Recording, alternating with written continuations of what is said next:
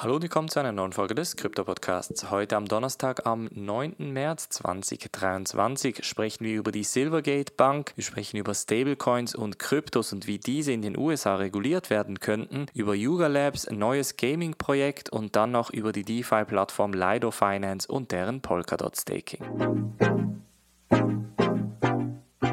springen wir in diese erste News Story und zwar haben sich die Gerüchte bestärkt bzw. nun offiziell bestätigt von Seiten Silvergate Bank. Zwar wird das Ganze liquidiert. Die Silvergate hat am Mittwoch nämlich angekündigt, dass sie den kompletten Betrieb einstellen wird und jegliche Gelder zurückzahlen wird. Das aufgrund der schwierigen wirtschaftlichen Situation sowie der regulatorischen Unklarheit, die momentan im Markt herrscht. Das bedeutet, die Silvergate Capital Corporation, die Kryptobank in den USA, die Kryptodienstleistungen für fast alle Kryptobörsen in den USA geleistet hat, wird mehr oder weniger per sofort eingestellt und die Gelder zurückgezahlt. Das kommt auch nachdem die Silvergate angekündigt hatte, dass Silvergate Exchange Network, also ein Teil von der Silvergate Bank, bereits am 3. März angekündigt hat, dass sie diesen Teil bereits einstellen werden. Eine spannende Entwicklung, die natürlich auch der Kryptomarkt ein bisschen negativ aufgefasst hat. Jetzt hat der Kryptomarkt aufgrund des Fed-Meetings sowieso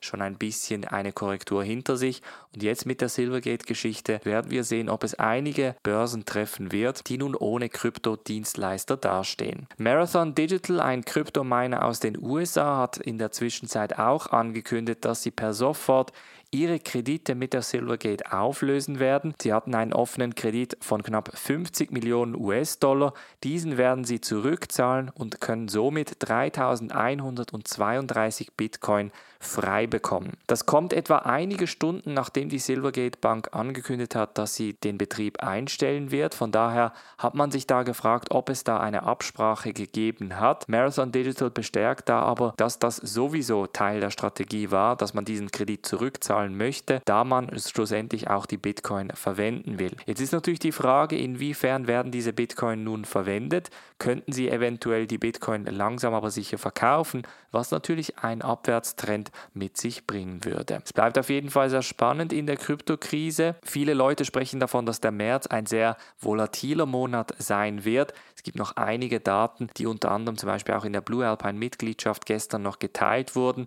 Wir haben zum Beispiel am 8. März die beschlagnahmten Bitcoin von etwa 40.000, die eventuell freikommen. Dann haben wir am 10. März das Mt. Gox Repayment Programm. Am 14. März kommen natürlich die Inflationszahlen. Am 21. März das Fed-Meeting und am Ende des Monats könnte eventuell schon Ethereum unlocked werden durch Ethereum 2.0. Also es kann durchaus ein volatiler Monat werden, eine auf jeden Fall spannende Sache und für die Leute, die jetzt eher unsicher sind, eher auf der Seitenlinie warten und vielleicht graduell in den Markt einsteigen, denn der Bullenmarkt ist noch nicht komplett zurück. Dann sprechen wir über Stablecoins und Ethereum und da sagt der CFTC Chair ganz klar, das ist unter unserer Aufsicht. Jetzt ist die United States Commodity Futures Trading Commission steht ein bisschen im Gegenzug zu der SEC. Die SEC hat natürlich ein gewisses Interesse daran, jegliche Altcoins vor allem als sogenannte Securities, also als Wertpapiere zu betiteln um sie dann entsprechend zu regulieren und dann entsprechende Gebühren einzukassieren. Die Commodities Commission sagt dann natürlich das Gegenteil und bestätigt dabei nochmal, Stablecoins und Ether gelten als sogenannte Commodities, also eigentlich als Rohstoffe ähnlich wie Gold und Silber. Aus vielen Perspektiven würde das grundsätzlich Sinn machen, denn Kryptos verhalten sich sehr ähnlich grundsätzlich wie Gold und Silber bzw. wie andere Rohstoffe, wobei man da natürlich die Stablecoins eventuell noch ausklammern könnte, aber die Stablecoins als Securities einzustufen, das macht erst gar keinen Sinn. Also da wird man sehr wahrscheinlich so ein bisschen sich in der Mitte treffen zwischen der CFTC und der SEC und da ist natürlich der Gerichtsfall zwischen der SEC und Ripple ein sehr wichtiger und entscheidender Fall. Aber momentan sieht es sehr stark danach aus, als würde XRP eben nicht als Security eingestuft werden und das könnte natürlich der CFTC reinspielen. Dann sprechen wir über Yuga Labs. Diese Woche haben wir ja oft schon über Yuga Labs gesprochen.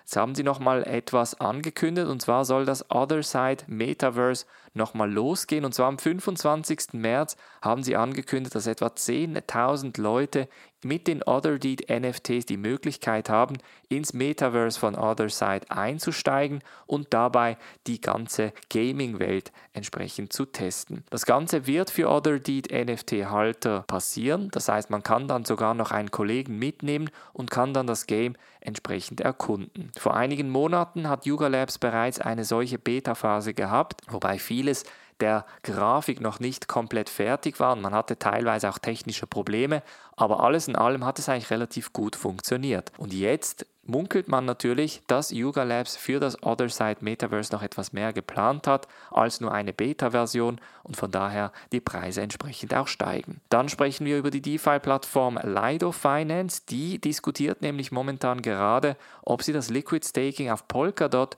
und Kusama eventuell einstellen möchte. Das Proposal kommt von Mixbytes, das ist ein Partnerentwickler von Lido Finance und kümmert sich unter anderem auch für das Polkadot und Kusama Liquid Staking und argumentiert grundsätzlich aus der Perspektive, dass es unterschiedliche Marktbedingungen gibt, Protokollwachstum und auch limitierte Kapazität sowie auch die Prioritäten sich geändert haben und deshalb Lido entsprechend das Staking für Polkadot und Kusama per 1. August 2023 einstellen soll. Jetzt wird das Proposal natürlich erst noch gewotet, das ist das Schöne an der DeFi-Welt, man hat die Möglichkeit mit seinen Tokens entsprechend voten zu können, aber es nimmt natürlich Polkadot und Kusama ein bisschen Wind aus den Segeln, wenn einer der größten Staking-Partner ihr Angebot entsprechend verändert und somit Polkadot und Kusama aus dem Angebot herausnimmt. Das war's von der heutigen Folge. Wir hören uns morgen wieder. Macht's gut und bis dann.